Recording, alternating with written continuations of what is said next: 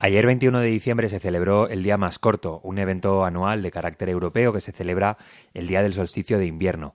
En España este evento se ha impulsado a través de la coordinadora del cortometraje español y queremos aprovechar la efemérides para preguntarnos por este formato, cómo se comporta industrialmente, pero también qué papel tiene no solo en los festivales, sino también en las carreras de grandes cineastas. Y lo haremos de la mano de Beatriz Hernández, presidenta de la coordinadora del cortometraje español, que además es la directora del Skyline Festival de Benidorm. Aterrizaremos el contexto español al valenciano de la mano de Irene Cubéis, promotora del catálogo Kurz de la Filmoteca Valenciana y una de las voces más autorizadas de la comunidad en el sector. Y finalmente haremos un repaso por los cuatro cortos valencianos que tienen posibilidades para ganar un Goya en apenas unas semanas. Todo esto lo haremos Álvaro de Bis, Clara Gorría y tú, que nos estás escuchando. Empieza última fila.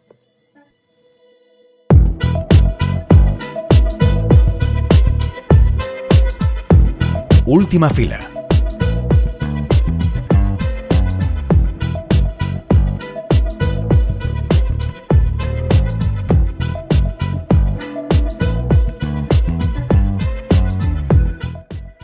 Como ya hemos comentado en el sumario, lo primero de todo es preguntarnos qué tal va todo por el día más corto y para ello contamos con Beatriz Hernández, que es la presidenta de la coordinadora del cortometraje español.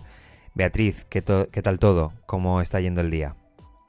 Pues eh, justo nos pillas ahora mismo a mitad de día. Esta mañana hemos tenido ya dos sesiones. Hmm. La sección de cortos homenaje a Juanjo Jiménez y luego también eh, otra sección eh, dirigida a público juvenil y bueno, ha sido un éxito, estaba la sala llena. Em, bueno, eh, a lo mejor cabe recordar por qué hay que eh, reivindicar constantemente el cortometraje, porque el cortometraje ha estado siempre presente, eh, pero simplemente decir que es el hermano pequeño del, del cine a lo mejor mm, pues no es suficiente y hay que recordar que no solamente es el trampolín, sino que es el, el comienzo de todo y es un formato que, que tiene autonomía por sí mismo, ¿no? Sí, a mí hay una frase que me gusta mucho que es eh, decir que el, o sea, el cortometraje no es el hermano pequeño del largo, sino que es su madre. O sea, realmente hay muchísimo talento que surge del cortometraje eh, talento emergente y luego muchísimos otros directores que llevan a lo mejor 10, 20 años dirigiendo largometrajes y de repente pasan a corto o luego vuelven al largo, te hacen una serie. O sea, al final el cortometraje es un formato en sí mismo y creo que hay que reivindicarlo de esta manera. O sea, no porque una película sea más larga y tenga una mayor duración significa que su calidad sea, sea mayor. O sea, muchas veces todo lo contrario, condensar en 5 o 10 minutos una película, o sea, muchísimas veces tiene como mucho más mérito que... Mm que no extenderse y ir más allá. Em, em, te quería preguntar por cuál es el, gran reto industrial para estabilizar eh, eh, los cortos o que el, o que el cortometraje español, eh, más allá de eh, lo que dices tú, ¿no? La presencia o el premio eh, puntual, como que eh, tenga un despliegue y una distribución normal y corriente también, bueno, en, en, en, todos los, en todos los formatos, ¿no? O en todas las ventanas. a ver, es que de por sí es el cortometraje, la distribución que tiene normalmente es por, bueno, su circuito natural son los festivales de cine. Eh, normalmente son como unos dos años de distribución por festivales y una vez pasa este tiempo ya tiene otras puertas abiertas, como puede ser la venta incluso a televisiones o en plataformas de video on demand. Mm, nosotros desde la coordinadora sí que estamos trabajando en abrir estas estas vías de, proyección de cortometraje, incluso poder llegar a organizar proyecciones en salas de cine o en otras televisiones, para mm. que al final tenga, pues eso, que llegar a un público mayor. Em, eh, quería justo preguntarte, eh, porque has dicho muy bien que el, cortometraje, la, la, distribución natural es a través de los, de los festivales. Te quería hacer la pregunta contraria, ¿no? ¿Cuál es la aportación del cortometraje en muchos festivales de, de muchas poblaciones que, que, basan su programación en, en los cortometrajes y que son súper importantes para, para su mantenimiento o que la agenda del, del, del festival sea, sea amplia y completa? A ver, es que el cortometraje para mí, o sea, es un formato en sí mismo. Entonces, eh, sí que es cierto que hay muchísimos festivales de cortometrajes que se nutren de estos, de estas piezas, pero al final para mí todo es cine. O sea, el cortometraje es cine y hacer una distinción entre festivales de cortos o de largos solamente por la duración eh, creo que es, no sé, se queda como un poco corto, ¿no? Al final la acepción. Mm. Creo que al final hay que ver las películas simplemente por, por lo que son en sí. O sea, el cortometraje español nutre a estos festivales, pero lo más importante es que está nutriendo de una calidad técnica y artística que está en ocasiones muy por encima de, de las películas en formato largo. Em, hay una, bueno, eh, vosotros desde la, desde la coordinadora eh, habéis eh, manifestado últimamente esa, necesidad, esa, esa, necesidad de que el, Ministerio de Cultura, a través de las ayudas sobre todo, atiendan al, al, cortometraje. Háblame de cuál es la reivindicación hacia, hacia las instituciones públicas por parte del cortometraje español. O sea, nosotros mm, lo que estamos reclamando desde hace mucho tiempo es que eh, desde el Ministerio de Cultura se cree un organismo independiente desde donde se coordine lo que es todo eh, el cortometraje en sí, la industria del cortometraje.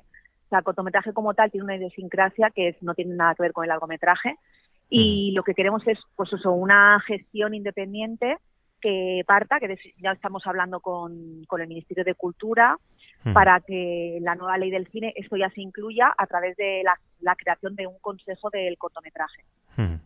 Em, ¿Hay eh, profesionales que pueden desarrollar eh, su carrera únicamente en el cortometraje? Porque muchas veces hablamos de eso, de el trampolín, de, tú decías, de, es la madre del largometraje, pero ¿puede haber eh, productoras, distribuidoras o profesionales técnicos o creadores y creadoras que, que vivan solo desde el cortometraje?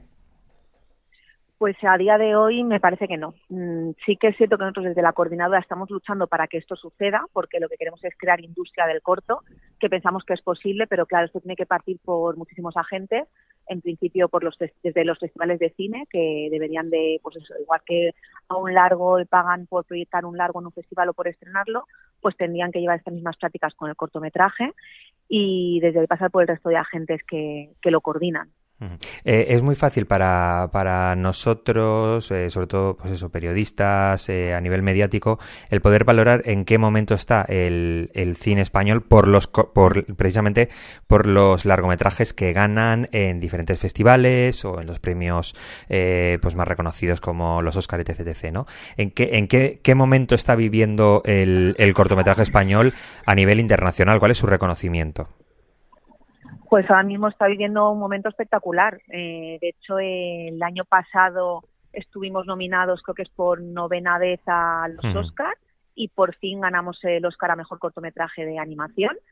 Eh, también hace unos años Juanjo Jiménez, al que le estamos dando homenaje precisamente hoy, ganó la Palma de Oro en Cannes, que creo que históricamente es el único director que lo ha ganado con un corto, es el único director español.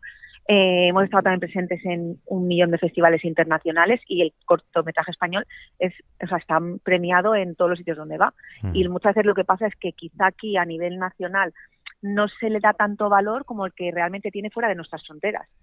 Tenemos que esperarnos a lo mejor a que, a que eso, ¿no? Que lleguen al, al, a la nominación del Oscar como eh, para, para poder verlo, ¿no? Eh, bueno, a veces es que cuando estás nominado al Oscar es cuando llama la atención, ¿no? Al final también lo que interesa un poco también a medios y demás es pues el Oscar o el Goya. Estamos un poco acostumbrados a esto, pero hay infinidad de festivales internacionales en los que cuando, o sea, no están viendo el cortometraje español, o sea, mm. y se ve cortometraje español y no solamente se está viendo en festivales, sino que se están premiando este, mm. estos cortometrajes. Entonces creo que esto es un valor que, que se tendría que tener en cuenta, claro. Igual como hay eh, a nivel industrial y a nivel de contenido eh, idiosincrasias en diferentes territorios, eh, sobre todo en el largometraje o, por ejemplo en el, cine documental en general, como puede ser Galicia tiene su idiosincrasia, Cataluña tiene su idiosincrasia, en el cortometraje también lo notáis, o el cortometraje español es como un gran contenedor que, ya habla ¿no? de una identidad, o hay identidades territoriales también en el cortometraje. Sí, sí, sí, lo estamos viendo sobre todo en, a ver, un cortometraje y enseguida pasa los últimos años que ves, eh, pues si viene de la cantera eh, del País Vasco o la cantera catalana, valenciana. En cuanto ves un corto, sí que aparte de ser cortometraje español, muchas veces sí que detectas exactamente de qué región viene. Hmm. Bien por, pues es por, eh, por la forma de narrar, de ese tipo de director o directora, o, eh, por la ambientación, incluso por el paisaje, por todo lo que, lo que se Hmm. respira ese cortometraje, enseguida se distingue de qué región viene. Pues Beatriz Hernández, eh, feliz día más corto, lo primero de todo, y, y ánimo con, con vuestro trabajo en la plataforma del cortometraje español. Nada, muchísimas gracias a ti, Álvaro. Un saludo.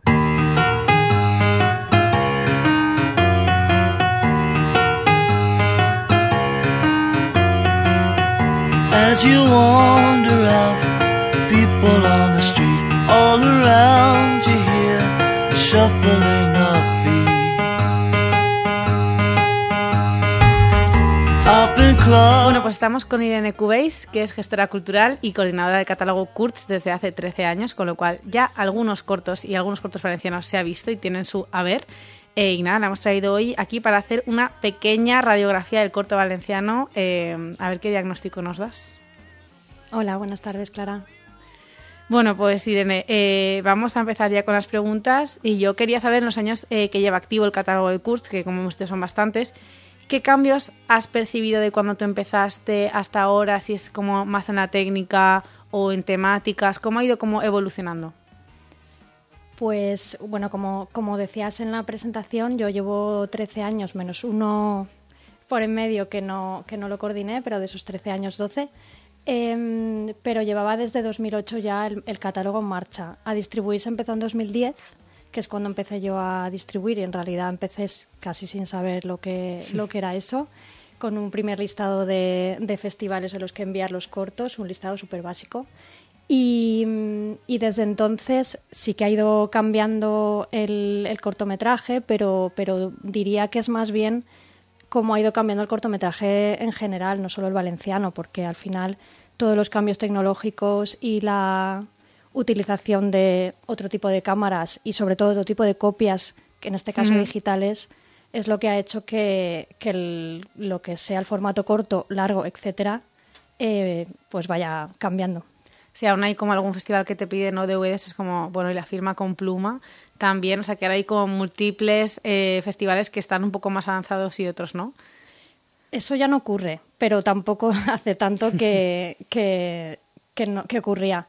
Em, por suerte ya no, ya no tenemos que hacer eso también. Ese cambio ha traído problemas, entre comillas, a la hora de distribuir un, un corto, sobre todo, no tanto como un largo, que funciona la distribución de otra manera.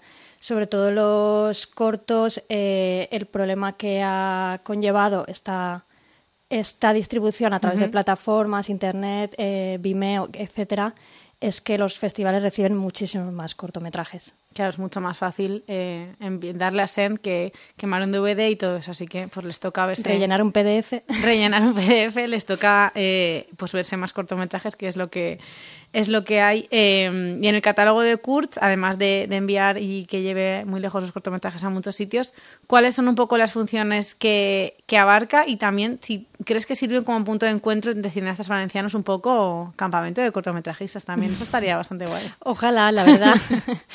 Estaría muy guay, pero, pero la verdad es que no, no funciona tanto como, como punto de encuentro.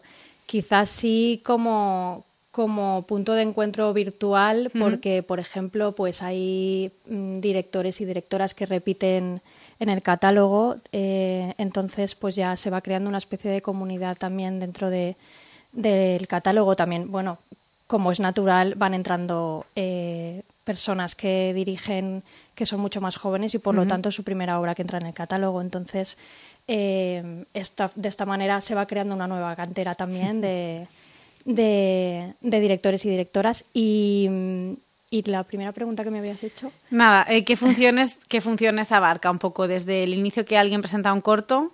eh, ¿qué, ¿Qué elementos van sucediendo en el catálogo? Pues, a ver, principalmente su función es dar un servicio de distribución a, a festivales. Eh, actualmente solo funciona por envío a festivales. Eh, y entonces, pues se abre convocatoria. Este, desde 2021, dos convocatorias el año, eh, con lo cual eh, tenemos más la posibilidad de que entren obras sin estrenar dentro del catálogo y tengamos posibilidad de, de encontrar, pues, desde el principio empezar su, su trayectoria, acompañarlo desde el principio. Que la distribución parece algo que, como hemos dicho, es enviar un link y es mucho más complejo de eso, o sea que la cantidad de trabajo que conlleva eh, distribuir los cortos, la verdad que es eh, encomiable. Yo te quería preguntar también si en concreto en Valencia em, se cumple ese tópico de que los cortos son la antesala de las pelis. Por ejemplo, yo me acuerdo que, que Chema García Ibarra siempre decía que estaba súper cómodo en los cortos y que no tenía como ese ansia. Luego hizo una peli que fue maravillosa, Espíritu Sagrado, pero no sé si esta cosa que se suele decir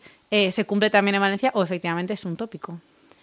Pues, en cierta manera, eh, bueno, te, te, responderían para empezar lo mismo que con otra pregunta que me has hecho. No haría una distinción entre Valencia, Comunidad Valenciana y el resto del Estado. Yo es que quiero que tengamos eh... algo propio, Irene, pero no me lo estás poniendo nada fácil. lo siento, ¿no? eh, es, eh, se cumple en todas partes en cierta manera. Eh, gracias a la profesionalización del corto, que es una de las cosas que eh, ha evolucionado durante estos últimos 10 años, desde que, por lo menos desde que yo eh, tengo una visión un poco más objetiva de, de lo que es el corto, eh, sí que se ha profesionalizado y por lo tanto eh, mucha gente que, que, ha hecho ya largos hace cortos. Me uh -huh. gusta decir largos y cortos porque pelis son las dos. Uh -huh.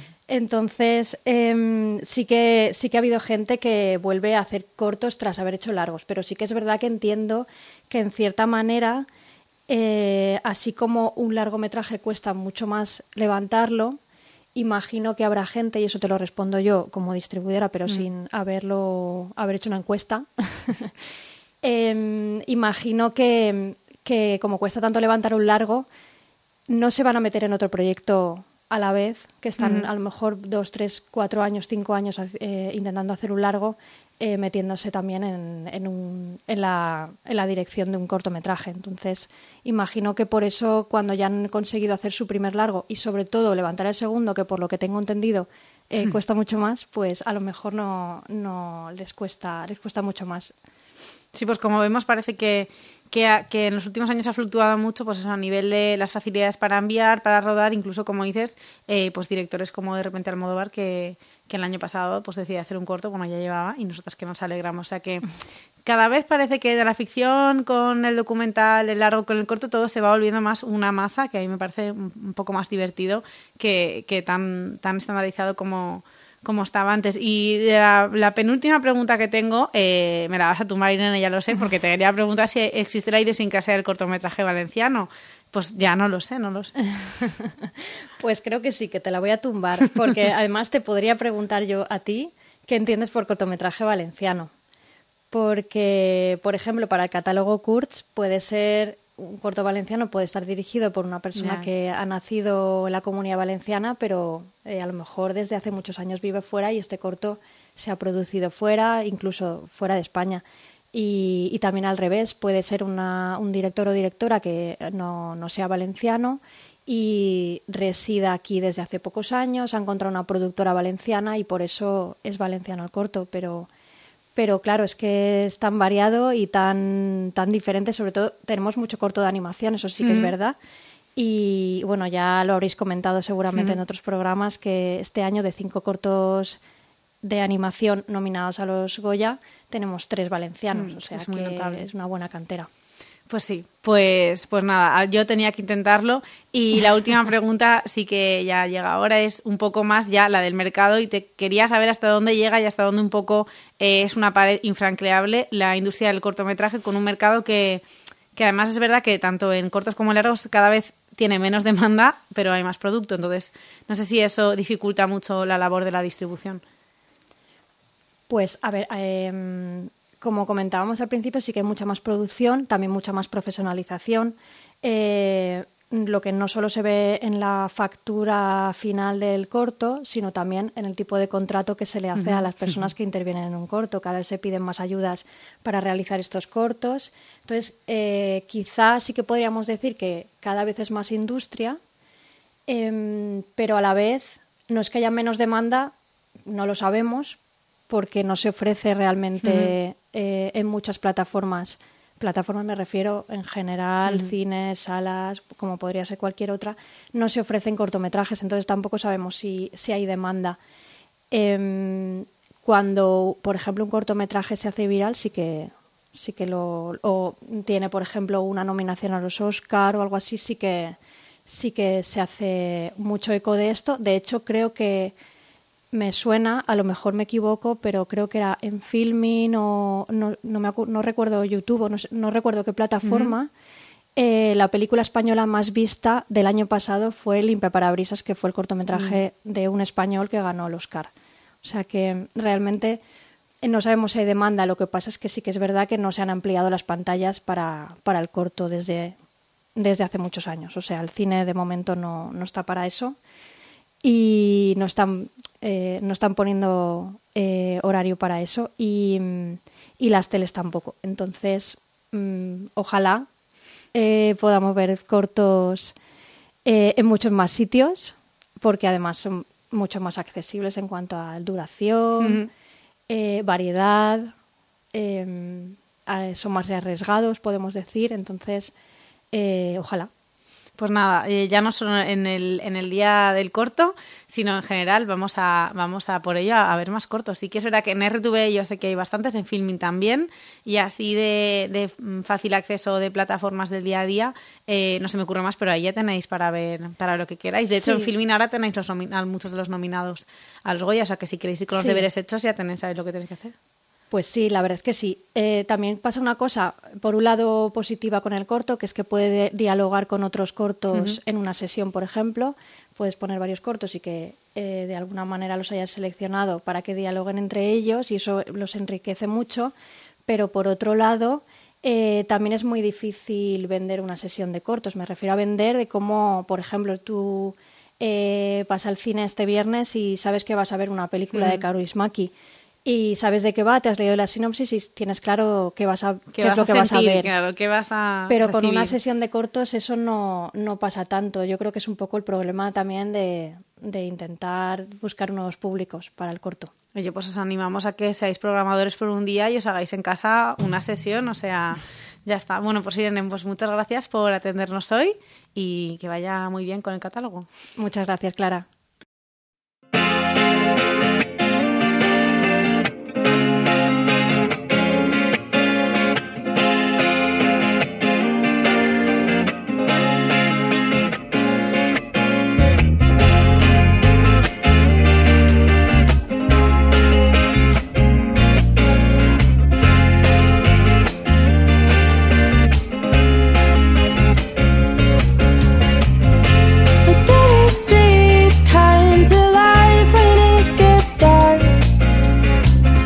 Queríamos acabar este especial sin repasar brevemente los cortos valencianos que en unas semanas competirán por los premios Goya. Y es que en esta edición, y esto no es lo más normal, tenemos representación en las tres categorías.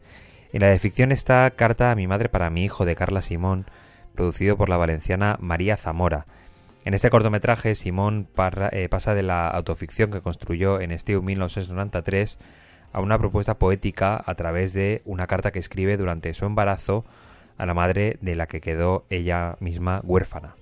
En el momento en el que una nueva generación y una nueva vida se abre paso, Simón piensa precisamente en la huella que le dejó la madre que no pudo tener de manera completa. Lo hace a través del cuerpo de la actriz de Ángela Molina y apareciendo ella misma delante de la cámara. Carta a mi madre para mi hijo también se hace servir de diferentes tradiciones que se transmiten de manera generacional, desde el flamenco hasta la agricultura. En los dos, un hilo que no se rompe teje el paso del tiempo, y Carla Simón se pregunta mientras algo mucho más íntimo. ¿Cómo le voy a hablar de ti si ni siquiera te conocí apenas? Un título más para la filmografía de Carla Simón, que no es ni mucho menos menor. Al revés, este cortometraje es todo un ejercicio de estilo en el que se nota que ha podido desplegar una mirada muy personal. Por otra parte, en mejor corto documental podemos encontrar a Javier Polo eh, con en este límite en el que eh, mira de frente a la ficción, pero desde el documental, y que ya le valió varias alegrías eh, con la película de Misterios Pin Flamingos, que era en este caso un largometraje. En una terapia de mierda se hacen eco del caso de dos escépticos que inventaron de cero una pseudociencia para ver hasta dónde llegaban con ella. Propusieron curar enfermedades con heces e imanes y durante dos años les creyeron. pidieron vender sus productos e hicieron eh, varias conferencias en, en ferias y, diferentes encuentros ¿no? de, de, de, pseudoterapias. El caso real le sirve a los Polo para llevarlo a su particular universo, y lo hacen de la mano de los protagonistas que dan su testimonio a cámara, aunque con trajes dorados, eh, los colores flúor, las escenografías construidas, etc. La ficcionalización de la verdad es a la vez lo mejor y lo peor de este corto, porque negar su potencial pop sería absurdo, son los nuevos John Waters, pero a veces cuando se confunden los lenguajes, la propuesta se hace algo más resbaladiza. Con todo, solo por el proyecto eh, o el intento de encajar esta locura en, la categoría de corto documental, ya no sobra para amarla. Pues ahora hablaremos de dos de los cortos seleccionados en la categoría de mejor cortometraje de animación. Es que yo conforme digo mejor cortometraje de animación, yo ya me veo ya en la gala. Yo ya me veo, es que me veo presentando la gala, pero bueno, por ahora no. Así que vamos a hablar de dos de los cortos seleccionados en la categoría de mejor cortometraje de animación, que además tienen sello valenciano. El primero de ellos es Becarias, eh, que me hace especial ilusión porque una de las directoras, que es María Poveda, por cierto, es de mi pueblo. Y esto se tiene que decir, se tiene que decir. Bueno, tienes que decir el pueblo. El pueblo es Rocafort, la verdad. Entonces, Nuria Poveda, que es de Rocafort, natural, eh, Marina Donderis y Marina Cortón son las directoras, bueno, directoras un poco y autoras en general de becarias, porque con un corto de animación es verdad que ya no solamente es dirigirlos, los fondos, los colorinchis, todo eso. En fin, del cortometraje Becarias. Becarias, a ver, para que os hagáis una idea, cerrar los ojos e imaginaos a las supernenas. Ahora imaginaos a las supernenas en stop motion. Ahora las supernenas, pero en vez de viviendo en la casa esa, en un piso con un alquiler altísimo de Barcelona, con cuatro muebles de Ikea. Ahora los supernenas que acaban de firmar su contrato de becarias y que hacen horas extras sin que nadie se las pague ni se las agradezca y que tienen que subir la bici pues por las típicas escaleras de Barcelona que no tienen ascensor y que llegan a casa al final del día reventada. Ahora imagínate las supernenas empastilladísimas. Bueno, a ver, en realidad mm, mejor no te imagines a las supernenas porque en el corto de becarias es verdad que representa a tres amigas eh, pero en su primer contacto con la vida adulta e independizada que las supernenas de eso estaban bastante alejadas.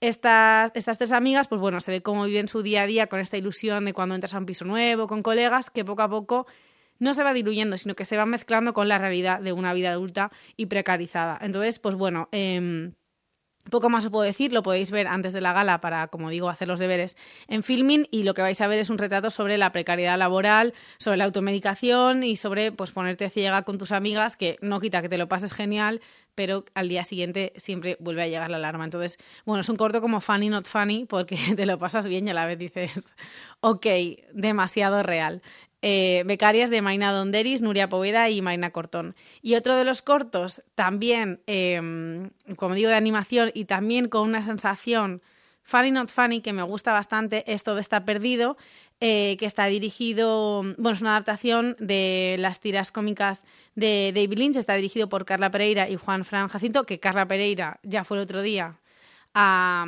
el encuentro que hacen denominados en los Goya con un lucazo. Con otro lucazo. Otro lucazo, porque ya nos ofreció uno en la gala de los Berlangas, si no recuerdo mal, que llegó con unas orejitas. No, no, en la, en la gala de los Goya. En la gala de los Goyas, que repite. De Valencia. Pues, Exacto, en la gala de los Goya de Valencia ya fue con un look eh, de su corto proceso de selección y fue increíble. O sea que esta vez espero mucho de Carla Pereira en esta alfombra roja. Pero bueno, espero mucho de su look, pero no espero tanto de todo está perdido, que es el corto del que estoy hablando, porque ya lo he visto y me me parece amazing. O sea, es el corto con el que fliparía David Lynch. Es que estoy segura que a David Lynch enseña este corto y le encanta porque es la movida del Dream, o sea, la vida perfecta americana, un poco de los años 50, pero con cosas súper raras, una familia súper disfuncional, una estética, pues eso, mm, de todo perfecto, pero que detrás esconden las movidas más extrañas. De hecho, eh, los, los, los personajes de animación tienen como una boca como si fuera de marioneta, tienen, yo me imagino que es gente que le duele la espalda porque todos andan y se mueven en posiciones rarísimas, entonces es como que tú estás viendo algo relativamente mono y con, y con estos recursos de, de música de sitcom, de risas enlatadas, pero realmente lo que percibes es una cosa como completamente eh, que tiene una ruptura con la realidad, que es esta familia de, de los Pérez, pues como digo, con conductas disfuncionales, pero que yo o sea, es que estoy dentrísimo de esto, ¿eh? Bueno, pues les eh, deseamos lo mejor a estos cuatro cortos. eh, y tú y yo nos vamos de vacaciones. Nos vamos de vacas. Nos vamos de vacaciones, pero no os preocupéis porque, eh, as usual, eh, última fila, seguirá estas semanas navideñas con total normalidad. ¿Crees que somos esa gente que pone estaré con acceso limitado al correo? Pero luego lo van Pero, mirando. O sea, ¿qué sentido tiene esta frase? ¿Estás de vacaciones? pues creo que somos un poco esas personas, ¿eh? que nos lo tenemos que mirar. Abajo el trabajo, pero no tanto. ¿no? Exacto, mientras tanto os dejamos con contenido de última fila para que paséis estas navidades. Adeu.